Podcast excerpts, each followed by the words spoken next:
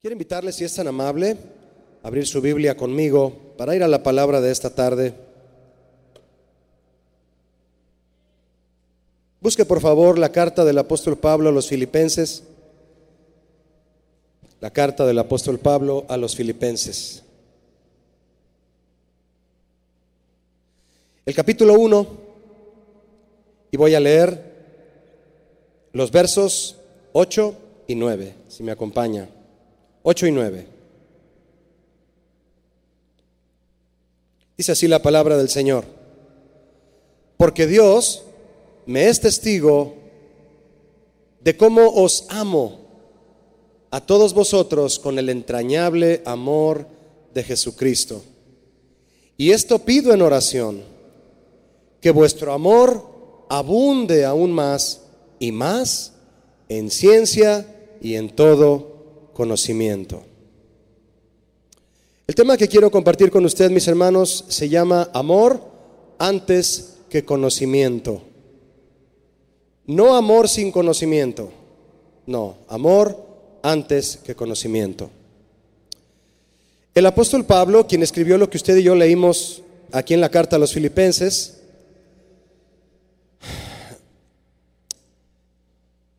ha sido sin duda un referente importante para la iglesia de los últimos siglos. Él, es casi el escritor de casi todo el Nuevo Testamento.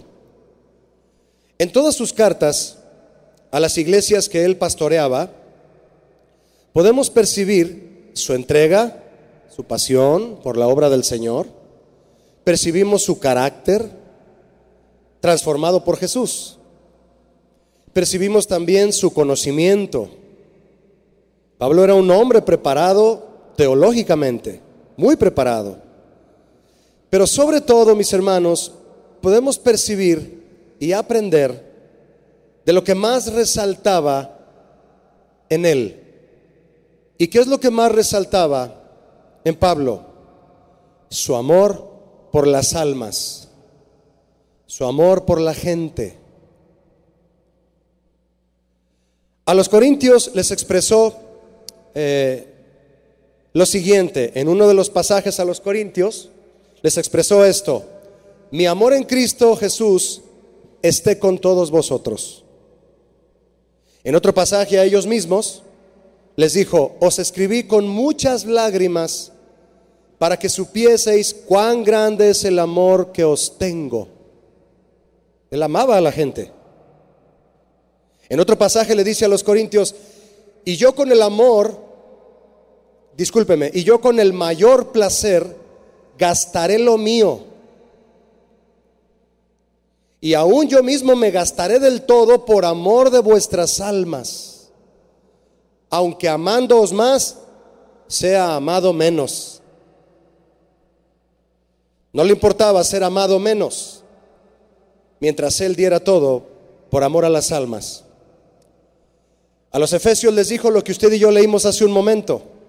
Paz sea a los hermanos y amor, discúlpeme, a los efesios les dijo esto.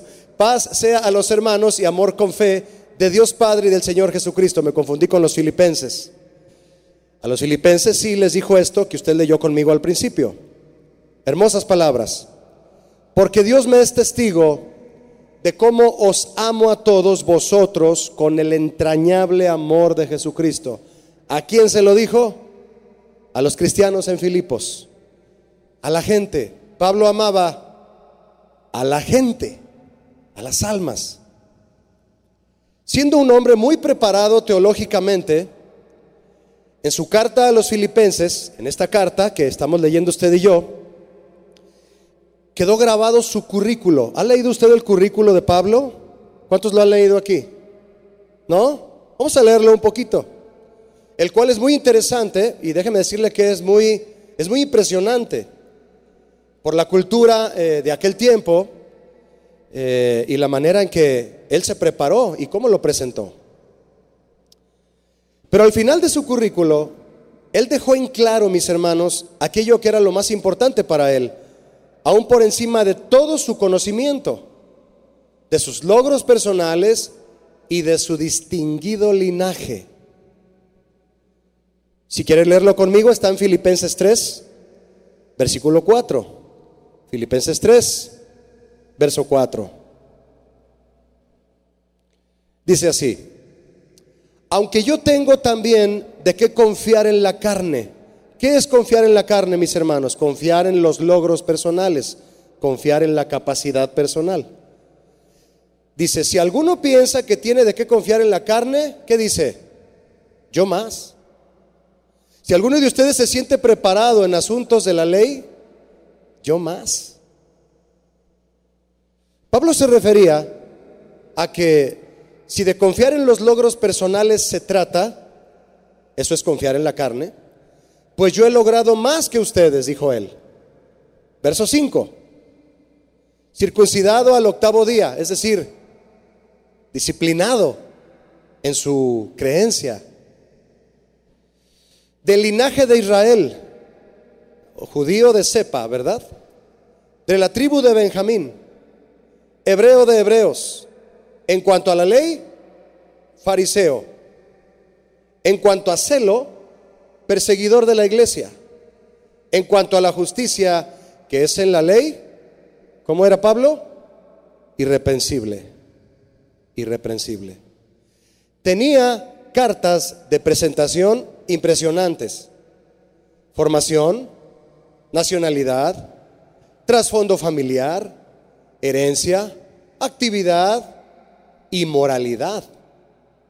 Tenía un currículo muy aceptable para cualquier lugar en donde él deseara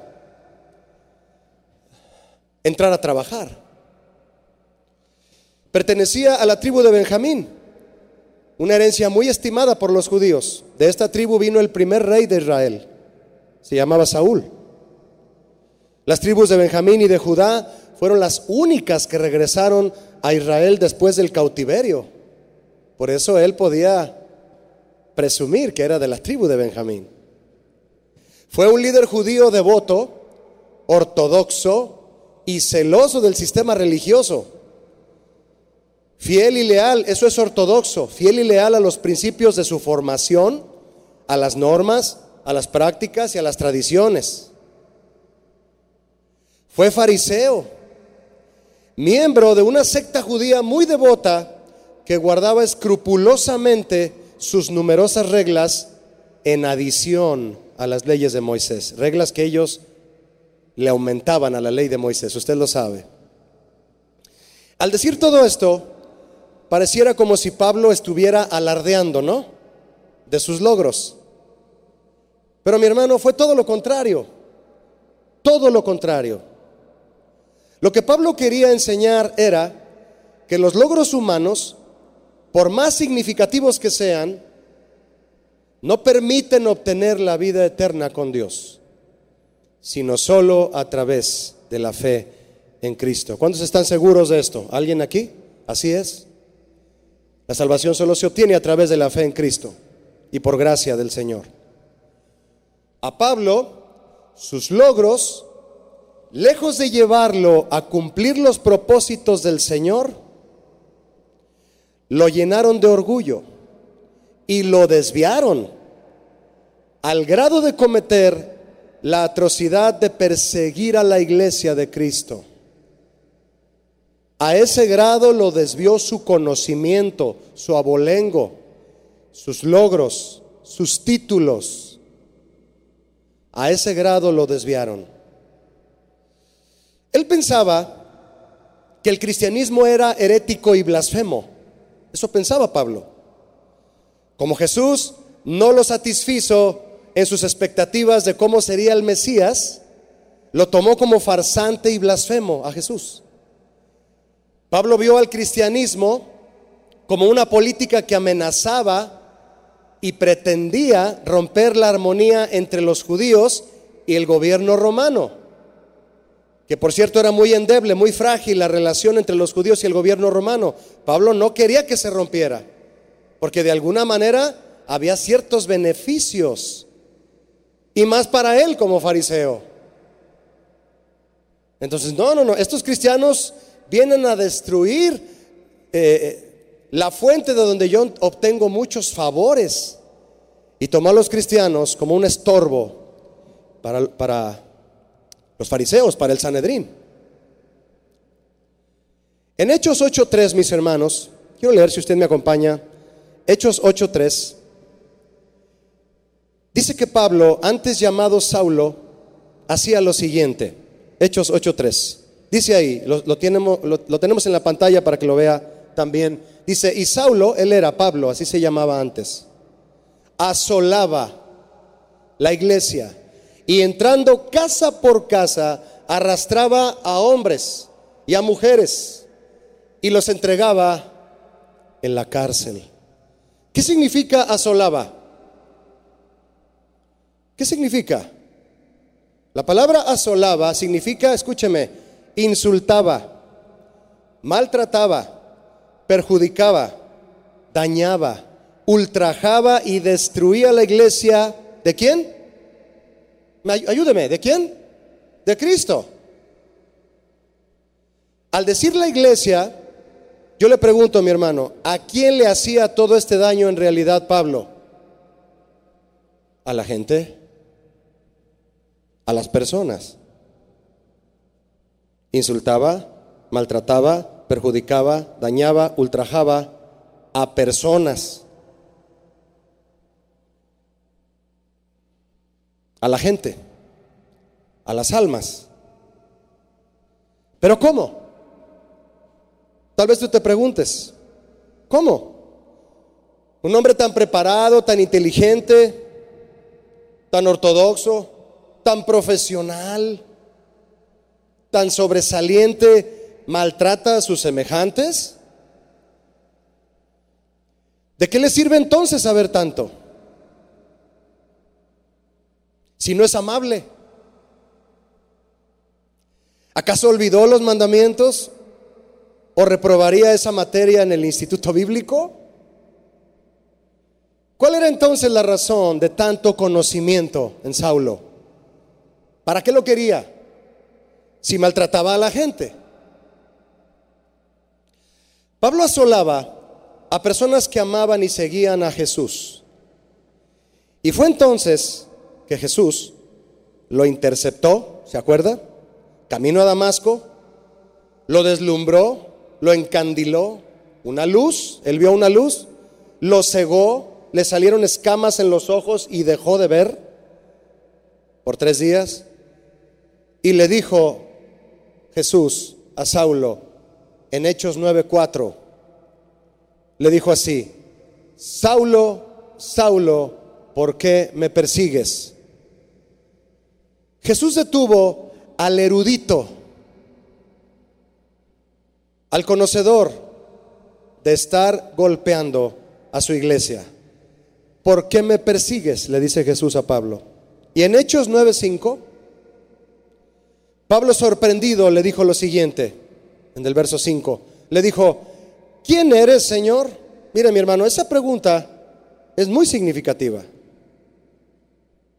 Nos demuestra que Pablo no tenía ni la menor idea de quién era Jesús. Aún con todo su conocimiento, no tenía la menor idea. ¿Quién eres? Y le dijo Señor. ¿Por qué le dijo Señor? Porque estaba reconociendo que era, había autoridad en esa voz. Pero ¿por qué le dijo quién eres? No lo conocía. Y le dijo Jesús, yo soy Jesús, a quien tú persigues. Dura cosa te es dar coces, patadas contra el aguijón. Es mi cuerpo, Saulo, al que estás golpeando, le dijo Jesús. Es mi cuerpo. Dura cosa te es dar coces contra el aguijón. Es decir, te estás poniendo a las patadas con Superman. En versión Julio habla hoy. Mis hermanos, cuando estamos llenos de conocimiento, de logros y de triunfos personales, pero vacíos de amor, caminamos totalmente en contra de Jesús y de sus propósitos. Y eso nos lleva a cometer errores. Y uno de los más graves es pensar que somos más que los demás.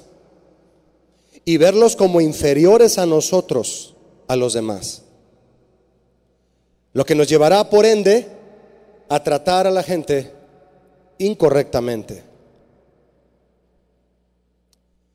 Y cuando hablo de conocimiento, antepuesto al amor, mi hermano, me refiero al conocimiento de cualquier área, de cualquier área, de una profesión, ah, de una maestría, de un doctorado, de un oficio, de todo eso de lo que un hombre puede dominar y saber mucho. Si lo antepone al amor, no va a tratar bien a la gente. Hechos 9:6. Él, Pablo, temblando y temeroso, se le acabó lo bravo, se le acabó la valentía, lo temerario, se le acabó. Ya no era temerario, ahora era temeroso. Dijo, Señor, ¿qué le dijo? ¿Qué quieres que yo haga? Porque un hombre tan lleno de conocimiento no sabe lo que tiene que hacer. ¿Por qué? Y el Señor le dijo, levántate y entra en la ciudad y se te dirá lo que debes hacer. Mire mi hermano, usted puede leer el resto de la historia de la conversión de Pablo, no la vamos a leer toda. Usted puede leer el resto de la historia de su conversión pero permítame resumirle lo que Jesús le encomendó hacer a partir de ese día en adelante.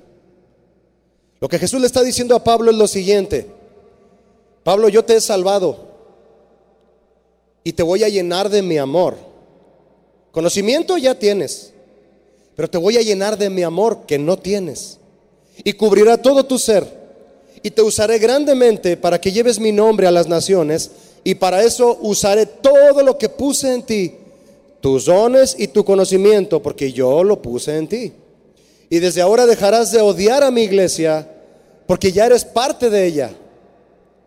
A quienes ultrajabas, ahora son tus hermanos. Y servirás a los que perseguías, y darás tu vida por aquellos que querías aprisionar. ¿Le cambió la vida, no cree usted? ¿Sí o no? Le cambió la vida de cómo veía a la gente desde arriba, aunque estaba chaparrito, dice la historia. Yo creo que se subió a un banquito para ver a los demás desde arriba, ¿no?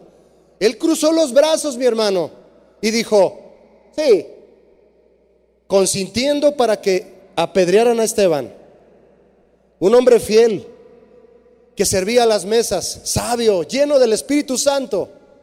Pablo dijo, sí, que lo maten. ¿Se imagina una vez que, conoció al Señor Jesús? En una de sus noches, de esas, de esas noches que pasó ciego, yo creo que ahí dándole vueltas en la cabeza todo lo que había hecho y habiendo oído la voz de Jesús y la luz que lo dejó ciego, ¿se imagina acordándose ahí en la noche? Yo maté a Esteban. Yo dije que sí a la muerte de ese joven, lleno del amor de Dios. Y apenas lo alcancé a escuchar cuando ya estaba por derribarse, sangrando y con los huesos rotos, porque eran piedras así las que les dejaban caer. Alcancé a escuchar a Esteban diciendo, no les tomes en cuenta este pecado, Señor. Y vio los cielos abiertos y al Hijo de Dios sentado a la diestra, ¿se imagina? Y Pablo ahí, sí, aviéntenle otras tres más. Le cambió la vida, mi hermano, a Pablo ahora amaba a la gente. Le interesaba el sufrimiento de los demás. Después de presentar su sorprendente currículo en Filipenses 3:7, Pablo dijo lo siguiente, Filipenses 3:7. Pero cuantas cosas eran para mí ganancia, las he estimado como pérdida por amor de Cristo. Repito, es Filipenses 3:7. Pero cuantas cosas eran para mí ganancia, las he estimado como que me ayuda. Pérdida. Rompió los títulos. Los quemó. Por amor de Cristo. Y ciertamente, Aún estimo todas las cosas como pérdida por la excelencia del conocimiento de Cristo Jesús, mi Señor, por amor del cual lo he perdido todo. No tengo nada. Fui fariseo, ahora soy nada. Y lo tengo por basura, estiércol, para ganar a Cristo. Un hombre transformado, mi hermano. Mire, Pablo consideró todo lo que había logrado en su vida y manifiesta que nada de eso tenía valor cuando lo comparó con conocer a Cristo. Aclaro. Hizo un recuento de todo lo que sabía, de todo lo que había logrado, juntó todos sus títulos en una carpeta y dijo, esto comparado con conocer a Jesús es nada, nada. Déjeme hacerle una pregunta, mi hermano. Y ya, ya, le comenté que cuando yo mencione conocimiento, es conocimiento en cualquier área en la que usted esté involucrado. Esta es la pregunta. Todo lo que usted sabe de la Biblia también, principalmente, todo lo que usted sabe,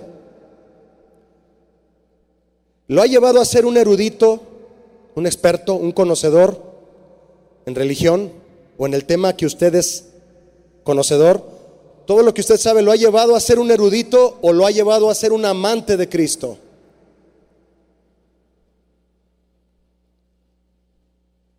Un amante de Cristo. La relación con Cristo es más importante que cualquier otra cosa. Es el objetivo principal de todo creyente, ya que de esa relación con Cristo surgirán todos los demás objetivos que el creyente debe cumplir en la vida cristiana. Si algo nos falta, mis hermanos, a muchos, es aprender a priorizar. Y la prioridad uno es nuestra relación con Cristo. Primer objetivo, nuestra relación con Él. Para que al estar relacionándote con Él, ahí en su presencia encuentres todos los demás objetivos que tú debes cumplir en la vida cristiana. Si nuestra relación con Jesús es el primer y principal objetivo de la vida cristiana, yo me pregunto, ¿cuál será el siguiente? ¿Cuál es el siguiente objetivo después de tener una relación con Él? ¿Cuál es? En cierta ocasión, un escriba, y un escriba es un experto en cuestiones de leer la ley y de interpretarla. Eso era un escriba, mi hermano. También eran, eran peritos, también, expertos. Perito significa experto, experto en la ley. Un escriba oyó a Jesús debatir con un grupo llamado los saduceos, quienes eran escépticos de la, de la resurrección, no creían en la resurrección, pero Jesús les puso una lección ese día. Y este escriba escuchó a Jesús cómo respondía y pues se sorprendió, obviamente.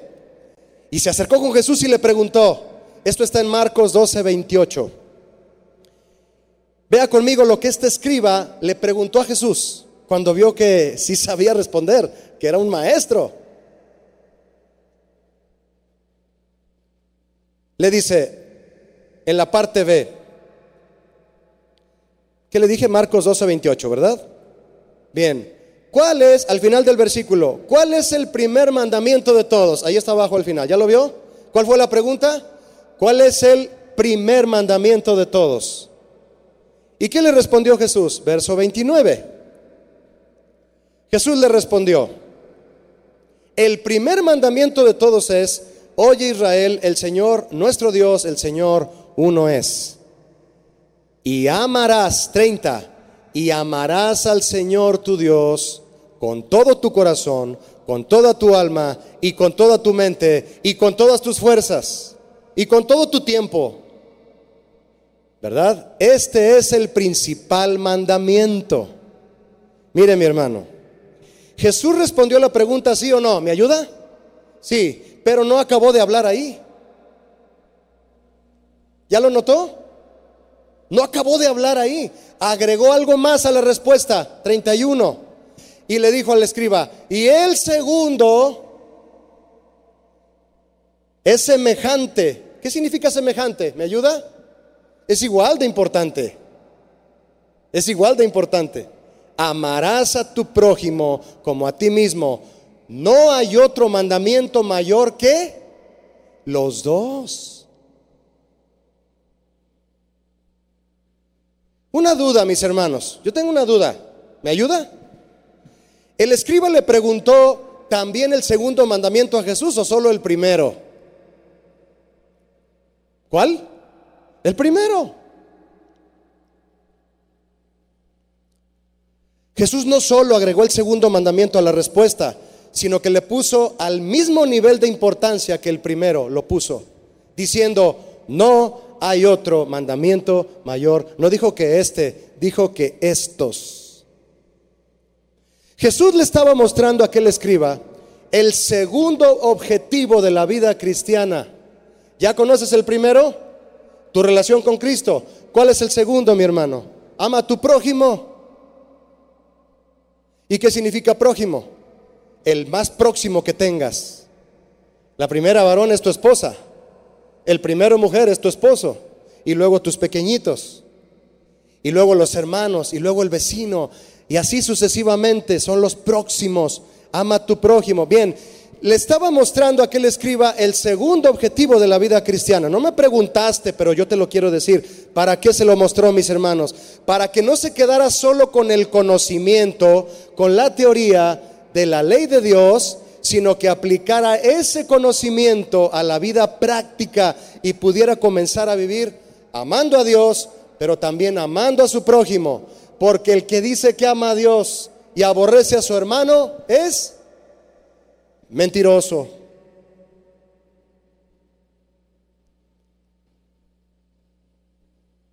Mentiroso. Eso dice primera de Juan 4:20. El que dice que ama a Dios y aborrece a su hermano es mentiroso. No puedes cumplir el primer mandamiento si no cumples junto con él el segundo. Por eso Jesús dijo, son los dos mandamientos más importantes. Y Jesús no quería, mi hermano, que aquel escriba se fuera con todo su conocimiento de la ley y que su vida siguiera siendo una mentira. ¿Habrá cristianos de a mentira que aman a Dios y no tratan bien a las personas? Sí los hay. Sí los hay.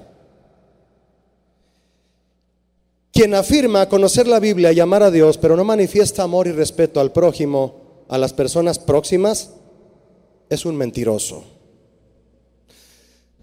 ¿Cree usted que Jesús, mi hermano, cumplió estos dos grandes mandamientos al pie de la letra? ¿Cuántos lo creen? Amar al Padre y amar al prójimo. ¿Cree usted que Él los cumplió al pie de la letra? Con su vida. Con su vida los cumplió, ¿verdad que sí? Al mostrarnos Jesús la importancia del segundo mandamiento, poniéndolo a la par del primero, semejante, nos muestra sus intereses. ¿Usted sabe cuáles son los intereses de Jesús? Están concentrados en estos dos mandamientos. Ama al Padre y ama a tu prójimo como a ti mismo. Y los intereses de Jesús, mis hermanos, son la voluntad de Dios. Son la voluntad de Dios para todo creyente. Lo que le importa a Jesús nos debe importar a ti y a mí. Y eso es la voluntad de Dios. Quiero volver, si me permite, a Filipenses 3. Filipenses 3, verso 7. Dice lo siguiente. Pablo dijo, todo lo que he logrado lo he estimado como pérdida por amor de Cristo. Y en los siguientes versos, él resume ah, todo lo que había logrado y lo pone, mis hermanos, a los pies de Dios diciendo, es una pérdida para mí con tal de conocer a Cristo. Y a grandes rasgos él dijo, por amor de Cristo. Y luego dijo, por la excelencia del amor de Cristo. Y luego dijo, para ganar a Cristo. Ahora Pablo, mis hermanos, el erudito, el fariseo, el conocedor, el, el el sobresaliente en el Sanedrín, quería llenarse de todo lo que tuviera que ver con Cristo, de su persona, de Cristo, de su palabra, de su carácter, de su entrega, de su pasión y su amor por las almas, para ser como Él, perseguir los intereses de Cristo y hacer la voluntad de Dios. Y entonces, mis hermanos, rendir todo su conocimiento al servicio y los propósitos de Dios.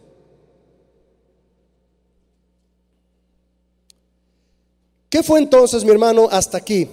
Podemos sacar una, una media conclusión aquí, si me permite. ¿Qué fue entonces lo que transformó a Pablo en un hombre apasionado por la salvación de las almas? Yo le pregunto, ¿su conocimiento o el amor de Jesús? El amor de Jesús, ¿verdad que sí? Eso fue lo que lo transformó. El amor de Jesús. ¿Significa entonces, mi hermano, que el conocimiento no es útil? Levante la mano el que cree que el conocimiento no nos es útil. No, no significa eso. Porque entonces si el conocimiento no fuera útil, la ignorancia menos. Los cristianos de Corinto se distinguieron por su tendencia hacia el conocimiento. Pablo los regañaba muy seguido, mi hermano, muy seguido. Fueron las dos cartas más grandes que Pablo escribió a una iglesia. Y los exhorta y los amonesta muy seguido con respecto a buscar saber, conocer, eh, tener conocimiento, llenarse eh, de conocimiento, lo cual es bueno, pero no buscaban el amor. Tenían una tendencia hacia el conocimiento, por lo que Pablo tuvo que exhortarlos repetidamente a procurar más el amor fraternal entre ellos y a ver por las necesidades y el corazón de los demás. En la primera carta a Corintios, en el capítulo 14, un capítulo, mis hermanos, que habla muy extensamente acerca de los dones espirituales, porque déjeme decirle que en esa iglesia el Señor comenzó a derramar y a manifestarse en los dones espirituales, profecía, discernimiento, palabra de ciencia, dones de sanidad. Se puso tremenda la cosa en esa iglesia en cuanto a recibir los dones del Señor entre todos ellos, pero no lo supieron tomar correctamente, ni saber para qué realmente servían todos esos dones que Dios les estaba dando. Y en el capítulo 14, verso 1 de Primera Corintios, Pablo les dice, sigan el amor. Esas son las primeras palabras del versículo. Les dice, sigan el amor. Estoy en Primera Corintios 14, 1. Y procuren los dones espirituales, está bien. Y les dice, pero sobre todo profeticen. Sigan el amor. Está bien, si ya recibieron un don, recíbanlo, Dios los va a usar.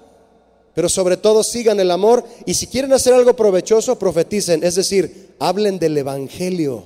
Eso es profetizar ahí. No está mal que quieran hablar en lenguas y conocer los misterios de Dios. No está mal que, no está mal que se quieran llenar de conocimiento eh, académico en cualquier área en la que ustedes deseen hacerlo. Pero sobre todo traten los temas que edifican el corazón. Profeticen, hablen de Jesús y vivan en su carácter. Por eso les dijo, sigan el amor. Primera Corintios 8.1. Quiero leerlo también con ustedes si me acompaña. Primera Corintios 8.1. Dice así.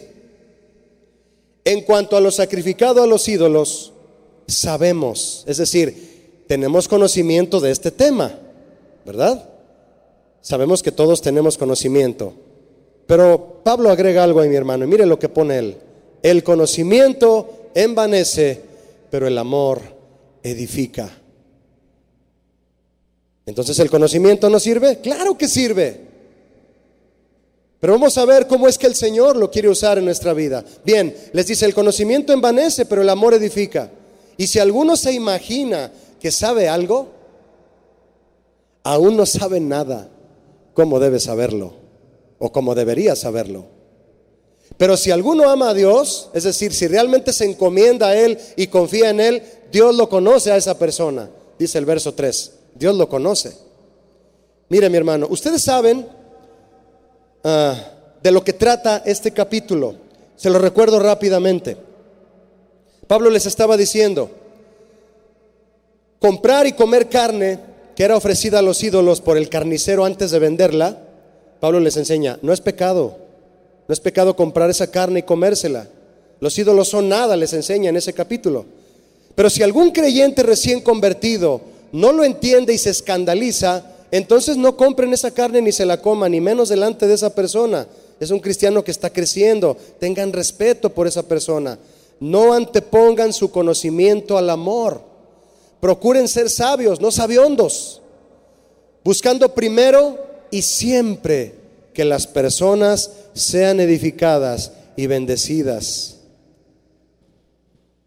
No sé usted, mi hermano, pero a mí no me gusta, no me gusta que por mi culpa, a, mí me taladra que por mi culpa alguien se sienta mal.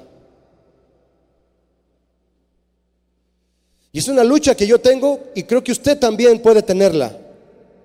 Si el amor de Cristo ya ha llenado su corazón y lo ha llevado a una búsqueda por esos objetivos, amar al Padre y amar al prójimo, mis hermanos, debe estar en nosotros constante, constante este sentimiento. Por mi culpa nadie debe de sentirse mal. Ni mi esposa, ni mis hijos, ni mis amigos, ni mis hermanos, ni mis pastores. Tengo que luchar por eso. No voy a anteponer lo sabiondo que yo creo que soy al amor que le debo a las personas que son semejantes a mí. Ni siquiera el que se acerca a limpiarme el cristal en la esquina de Lázaro Cárdenas. Tengo que bajar el cristal y decirle, gracias, Dios te bendiga, gracias, ahorita no. O toma una moneda. ¿Sí o no, mis hermanos? ¿Sí o no? Dice 1 Corintios 8:11. 8:11. Y por el conocimiento tuyo se perderá el hermano débil por quien Cristo murió. O sea, por lo que tú sabes y quieres enseñarles a todos que eres un conocedor de esta área, eres un profesional, el otro se va a sentir mal y no te importa. Eso mi hermano a mí, a mí me taladró, no sé usted. Dice, se perderá el hermano débil por quien Cristo murió.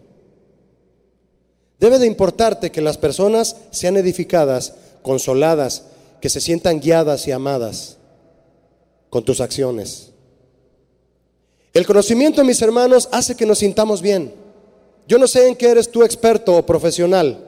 Tal vez eres un ingeniero, un arquitecto y eres jefe en donde tú trabajas. El conocimiento te puede hacer sentir bien, porque te trae beneficios, te hizo llegar a un lugar de importancia y bien pagado. Qué bueno. Sí. Pero si no lo ponemos sobre la base del amor de Jesús, nos llevará a lastimar a la gente que nos rodea.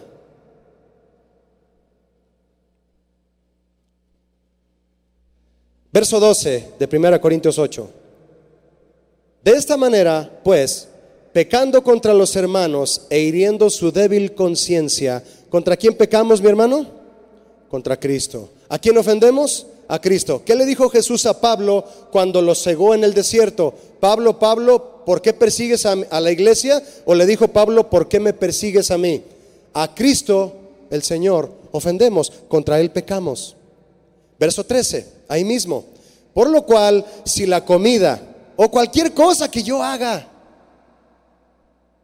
Cualquier actitud que yo tenga, cualquier costumbre que yo tenga, cualquier cosa que yo suela hacer por costumbre y a veces no me doy cuenta, si todo eso le es a mi hermano ocasión de caer, es decir, de, sacarse de onda, eh, de sentirse mal, ¿qué dice Pablo? No lo haré, entonces no lo voy a hacer. No comeré jamás para no poner tropiezo a mi hermano.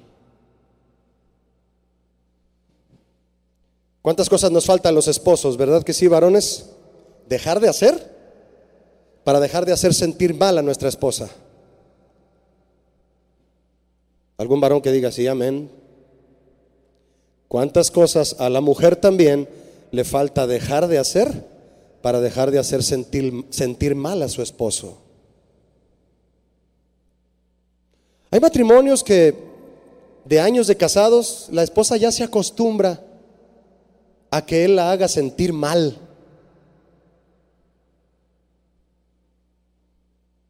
Haciéndose el esposo sabiondo, que todo lo sabe y no le puedes discutir nada. Tu esposa se siente mal, varón. Tu esposo se siente mal, mujer, con ciertas actitudes. El Espíritu Santo te puede ayudar a descubrirlas. Porque lo más importante después de tu relación con Cristo es hacer sentir bien a tus semejantes. Mis hermanos, amor antes que conocimiento. Amén. Para no poner tropiezo a mi hermano, dice Pablo. Mis hermanos, una pregunta. ¿Hasta dónde somos capaces de llegar, de actuar, de dar y de darnos nosotros por aquellos que Dios ha puesto a nuestro derredor? Si Jesús camina con nosotros al paso que podamos andar, nosotros debemos hacer lo mismo con los demás. En una ocasión, mi esposa y yo fuimos a, comer a, a un lugar donde hacen una comida muy rica, una cocina económica, muy rica. Y bueno, va mucha gente a este lugar. Y llegó un hombre que yo había visto varias ocasiones llegar a ese lugar a comer. Y ya grande, él bueno, no soy un jovenazo yo, ¿verdad? Llegó y se sentó. Llegaba y se sentaba y comía y se iba. Muy serio, muy serio. Buenas tardes, buenas tardes. Muy, muy propio también. Callado. Y nomás comía, pagaba y se iba. En una ocasión, llegó con una mujer que yo asumo que era su esposa. Y con un pequeñito, un niño que sin temor a equivocarme, el niño tenía a lo más, mi hermano, tenía cinco años, a lo más. Cinco años el niño. Lo sentó en una silla al lado de él. Y no las conté, mi hermano, pero no perdí la cuenta de cuántas veces regañó al niño por cuestiones de niño, de tirar la cuchara, de no sentarse bien, de que se le cayera un pedacito de arroz en la pierna. Yo nomás escuchando aquí, mire, porque el lugar es muy chiquito. Y yo estaba Usted sabe cómo estaba, ¿verdad? El niño no hacía más que estar agachado y voltear con los puros ojos a, ver, a verlo a él, a ver si se podía mover o a ver si podía hacer algo el niño, porque el papá lo traía cuadrado.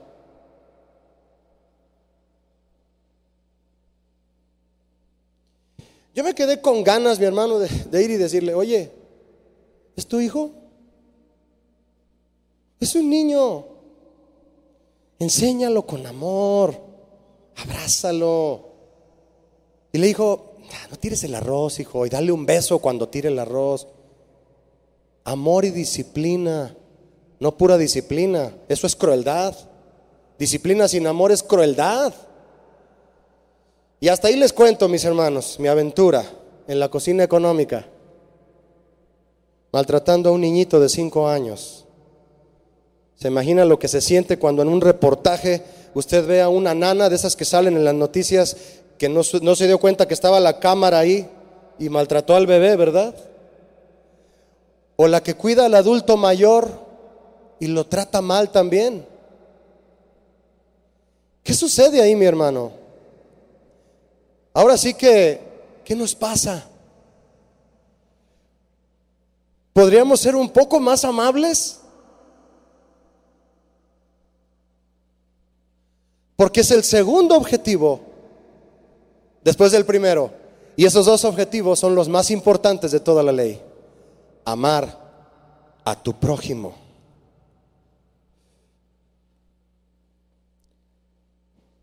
Para conocer y amar al Señor primeramente y por sobre todas las cosas, tenemos que leer y escudriñar la Biblia, llenarnos del conocimiento de la palabra. Claro que sí, tenemos que llenarnos de conocimiento, mi hermano. Dice Colosenses 1.9, si gusta leerlo conmigo, Colosenses 1.9, Pablo rogaba al Señor por eso, por lo que le acabo de decir, de llenarnos del conocimiento de Dios, pero sobre la base de que, Colosenses 1.9, por lo cual también nosotros, desde el día que los oímos, no cesamos de orar por ustedes y de pedir que seáis llenos del conocimiento de su voluntad en toda sabiduría e inteligencia espiritual. Pablo quería que la gente se llenara del conocimiento de Dios, mis hermanos. Claro que sí. Por supuesto que debemos llenarnos del conocimiento de la Biblia que, la Biblia nos provee, pero conscientes de aplicar correctamente y con amor todo lo que aprendamos. Verso 10 de Colosenses 9 dice lo siguiente, el siguiente versículo, para que andéis como es digno del Señor agradándole en todo. ¿Cuántos quieren agradar en todo al Señor? Hay que conocer su palabra, sí. Pero, ¿qué dice ahí? ¿Me ayuda? llevando fruto en toda buena obra. Llévalo a la práctica y creciendo en el conocimiento de Dios. Ahí está el conocimiento, mis hermanos, pero no puede ir primero que el amor. No, mire, yo le pregunto, ¿cómo es que se hace manifiesta la obra buena de una persona? ¿Cómo? ¿Cómo usted puede decir, es que esta persona tiene buenas obras? ¿Cómo se comprueba eso? ¿Que acaso no es en la forma en que procede hacia la gente? ¿Sí o no? ¿O no me expliqué? ¿Cómo puedes tú decir, mira, esa persona tiene buenas obras? ¿Por qué lo dices? Por cómo trata a la gente. No hay otra manera. Pablo dice, oro al Señor que se llenen de conocimiento para que produzcan fruto. ¿Y para quién es el fruto? ¿Quién lo aprovecha? ¿Acaso un árbol se come su propio fruto? Todo el que se acerca al árbol aprovecha de su fruto, así como todo aquel que se acercará a ti va a aprovechar del fruto que tú produzcas. ¿Puede llegar tu hijo y cortar una manzana de tu corazón? ¿Puede llegar tu esposa, varón, y cortar de ti eh, un aguacate y disfrutarlo? ¿Eres un árbol a quien la gente se le acerca y hay fruto para dar? Para eso es el conocimiento. Para eso el árbol fue llenado de la savia. Qué comparación, ¿verdad? Fue llenado de la savia y la savia va a cada, a cada punto de las ramas a alimentarlas para que empiece a colgar el fruto. ¿Y quién aprovecha el fruto? Todo aquel que se acerca a ti, a ti mi hermano y a mí también. ¿Y cuál es el primer fruto que encabeza la lista? ¿Quién se sabe el fruto del Espíritu? ¿Cuál es el primero que encabeza la lista? Gálatas 5. ¿Cuál es el primero? Más el fruto del Espíritu es. ¿Cuál? Tenía que ser el amor. Tenía que ser el amor y luego el gozo, y luego la paz, y luego la paciencia, benignidad, bondad, fe, la mansedumbre y la templanza. Pero el primero tenía que ser el amor. Quiero leer si me acompaña mi hermano segunda Tesalonicenses 1:3. Segunda Tesalonicenses 1:3. Dice así: Debemos siempre dar gracias a Dios por ustedes, hermanos, como es digno por cuanto vuestra fe va creciendo y el amor de todos y cada uno de vosotros abunda para con los demás. ¿Cómo crece la fe, mi hermano? ¿Con el conocimiento? Solo así va a crecer tu fe, que estudias la Biblia. No hay otra forma en que tu fe crezca. La fe viene por el oír y el oír por la palabra. Por el conocimiento de la palabra es que crece la fe, pero el amor debe abundar para con los demás, porque la fe sin amor es religiosidad. La fe sin amor es religiosidad. Dice Gálatas 5, 6. Gálatas 5, 6 dice así, si lo quieres leer conmigo, porque en Cristo Jesús ni la circuncisión, es decir, todo lo que sepas del judaísmo, todo lo que, todo lo que sabes de historia, de crónica, todo eso, qué bueno que lo sabes, pero ni eso ni la incircuncisión vale algo, sino la fe que obra por el amor. Siempre es el amor, mis hermanos, lo que debe de ir primero, el motor de tu corazón, para que el conocimiento sea aplicado correctamente. Filipenses 1.8. Vuelvo a la escritura que, usted leyó conmigo al principio. Dice así Filipenses 1.8, porque Dios me es testigo de cómo os amo a todos vosotros con el entrañable amor de Jesucristo. Qué hermoso pasaje, ¿verdad? ¿Hay algún testigo o testigos que testifiquen del amor que tú demuestras a las personas que te rodean? Dice Pablo, Dios es testigo del amor que les tengo, filipenses. Ahora yo te pregunto a ti, mi hermano, y yo ya me hice la pregunta, yo ya me bombardeé solito. ¿Hay algún testigo que testifique de tu amor hacia tus semejantes? Dicen que los niños y los borrachos dicen la verdad. Una frase coloquial, ¿verdad? Si yo le hubiera preguntado a aquel niño en aquella fondita, ¿cómo te trata tu papá, hijo? ¿Es tu amigo tu papá? ¿Te lleva a pasear en bicicleta? ¿Te lleva a, jugar una cascarita? ¿O solo te regaña cuando se te cae el arroz en las piernas? Porque mejor no me platiques. No tengo nada en contra de ese hombre, mis hermanos porque sé que necesita el amor de Cristo, ¿verdad que sí? Y Dios tenga misericordia de todos los que no conocen a Cristo, porque si un error garrafal pueden cometer, es tratar mal a la gente. ¿Hay algún testigo que testifique de que tú, del amor que tú demuestras a los que te rodean? ¿Quién, mi hermano? ¿Quién? ¿Tu esposa? ¿Tus hijos?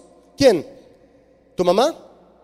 Antes de convertirse, el apóstol Pablo trataba mal a la gente, por lo que una vez que se convirtió, tuvo que poner de testigo al Señor, para que la gente le creyera que ahora sí los amaba.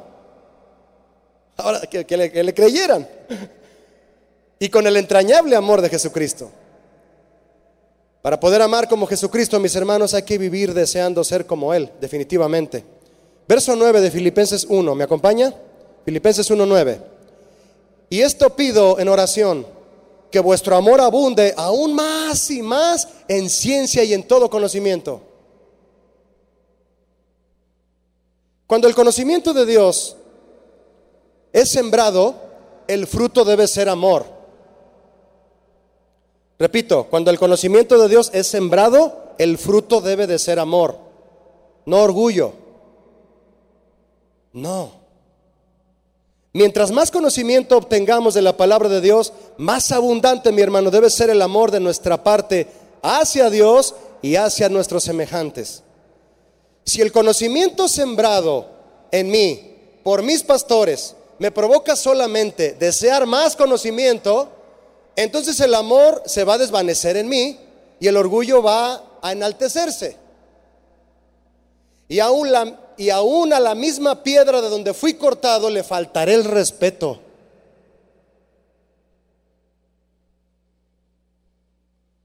Aún a la misma piedra de donde fui cortado le faltaré el respeto.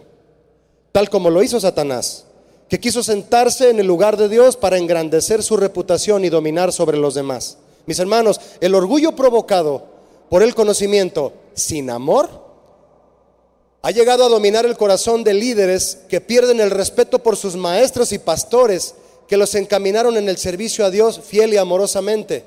Ah, como lo he visto yo en estos años que tengo aquí, mi hermano. Filipenses 1.15, si me acompaña. Filipenses 1.15. Mire lo que dice. Dice Pablo, algunos a la verdad predican a Cristo por envidia y contienda, pero otros de buena voluntad. Los unos anuncian a Cristo por contención, no sinceramente, pensando añadir aflicción a mis prisiones. Estaba preso Pablo. Y 17. Pero los otros lo hacen por amor, predican por amor, sabiendo que estoy puesto para la defensa del Evangelio. Le explico un poco, mi hermano. Mire, Pablo tenía una notable actitud generosa, era un hombre centrado y era tranquilo. Dios lo transformó totalmente, totalmente. Él sabía que algunos, que, que algunos predicaban para fundamentar su propia reputación, aprovechándose de que él estaba en la cárcel y hacerse famosos. Eso es lo que está explicando. Pero Pablo, Pablo se alegraba de que el Evangelio fuera predicado de todos modos pese a las motivaciones de estos predicadores. Pero aún así, él denuncia la actitud dañina de aquellos predicadores. Los unos predican por contención, dice Pablo, contención. Es decir, con un espíritu faccioso, de maquinación, de intriga, usando métodos inescrupulosos para lograr sus fines. ¿Será el entrañable amor de Jesucristo lo que motiva a un líder a, ofender la piedra de donde fue cortado? Porque van a llegar hombres, mi hermano, que quieran convencerte con doctrinas, diciéndote, la iglesia donde tú estás no está bien y tú lo debes discernir. Tú lo debes discernir. Porque aún hombres que han recibido enseñanza, dirección, con amor y fidelidad, se van sin ni siquiera dar gracias de todo lo que han recibido. Eso es triste. Aún ofender no solo al prójimo, nada más porque sí, sino a la piedra de donde fuiste cortado.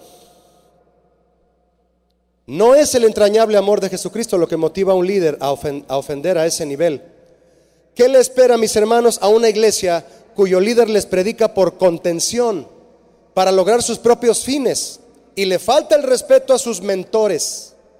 En lugar de apreciarlos y seguir aprendiendo de ellos asegúrese de que la palabra predicada provenga de alguien lleno del entrañable amor de Cristo, porque sólo así predicará por amor a la iglesia y por amor a usted. La iglesia de Éfeso, por sus grandes logros, fue elogiada como una organización cristiana, pero fue seriamente reprendida por haber perdido su primer amor.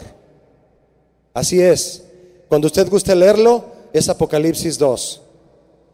Obras, arduo trabajo, detección de los malos y los falsos maestros, sufrimiento y paciencia sin desmayar. Pero tengo contra ti, Éfeso, que has dejado tu primer amor.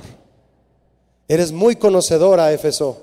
Eres muy ardiente en tu trabajo. Eres entregada. Pero ya no me amas. Le dijo el Señor. Y en Apocalipsis 2.5 le dijo lo siguiente el Señor a esta iglesia. Recuerda, Éfeso, y nos dice a ti y a mí, mi hermano. Recuerda, por tanto, de dónde has caído y arrepiéntete. Tienes tiempo y haz las primeras obras, pues si no, vendré pronto a ti y quitaré tu candelero de su lugar, si no te hubieres arrepentido. Y quitaré tu candelero de su lugar. Habla de la mudanza del candelero, no de la extinción del candelero. Es decir, removeré la iglesia desde Éfeso y la llevaré a otra parte. Porque sabes mucho, pero no me amas. Juicio para algunos y misericordia para otros. Se dice, mi hermano, que en la zona que correspondió a Éfeso, hoy en día hay muy pocos cristianos. Dice un escritor, apenas si saludé a unos creyentes quienes alguna vez oyeron los nombres de Pablo y de Juan. ¿Recuperaría su primer amor, Éfeso? Cuando el entrañable amor de Jesucristo deja de reinar en la iglesia, entonces sí, el conocimiento de nada sirve. De nada. Y vuelvo hacia la conclusión, mis hermanos, para ir a la conclusión, vuelvo a Filipenses 1.9, si me acompaña a leer. Dice Pablo a los filipenses en el 1.9, y esto pido en oración, que vuestro amor abunde aún más y más en ciencia y en todo conocimiento. Fíjate cómo pide que abunde el amor y también pide por el conocimiento. Vamos hacia una conclusión, mis hermanos, y les dice en el 10, Pablo a los filipenses, para que aprobéis lo mejor. ¿Tú apruebas lo mejor? En ropa. ¿Qué te gusta de marca de ropa? Puedes escoger la que tú te gusta y puedes comprar. ¿Cuál es la ropa que tú apruebas? La que pruebas y te la pones y la compras y la pagas. La comida también. Tienes que aprobar una. Me gustó, vuelvo a venir a comer aquí. Dice Pablo, para que aprobéis lo mejor. ¿En qué? ¿En lo material? No. A fin de que seáis sinceros e irreprensibles para el día de Cristo. Mira mi hermano, cuando el conocimiento es puesto en acción sobre la base del amor, entonces aprobaremos lo mejor. Es decir, tendremos el discernimiento, la habilidad espiritual para diferenciar entre lo correcto y lo erróneo, lo bueno y lo malo, lo vital y lo superficial, y mantener así los valores y la moralidad cristiana, y comportarnos como es digno de Cristo. ¿Cómo? Sinceros e irreprensibles. Eso es aprobar lo mejor.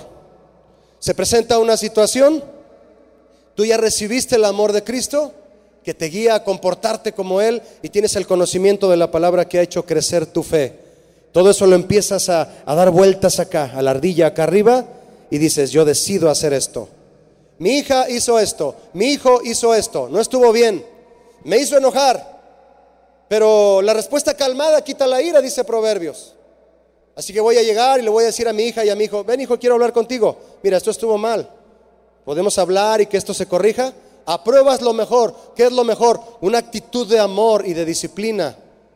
Tranquila, sin haberte dejado llevar por la carne. Eso significa aprobar lo mejor. ¿Vas a aprobar lo mejor en tu manera de comportarte? Dice Pablo, abunden en amor, oro que, oro que abunden en amor y en conocimiento de Cristo para que disiernan la manera correcta de comportarse, para que aprueben la mejor manera de proceder. El problema entonces, mis hermanos, no es el conocimiento ni cuánto hayamos obtenido, sino cómo lo aplicamos y a dónde hemos permitido que éste nos lleve.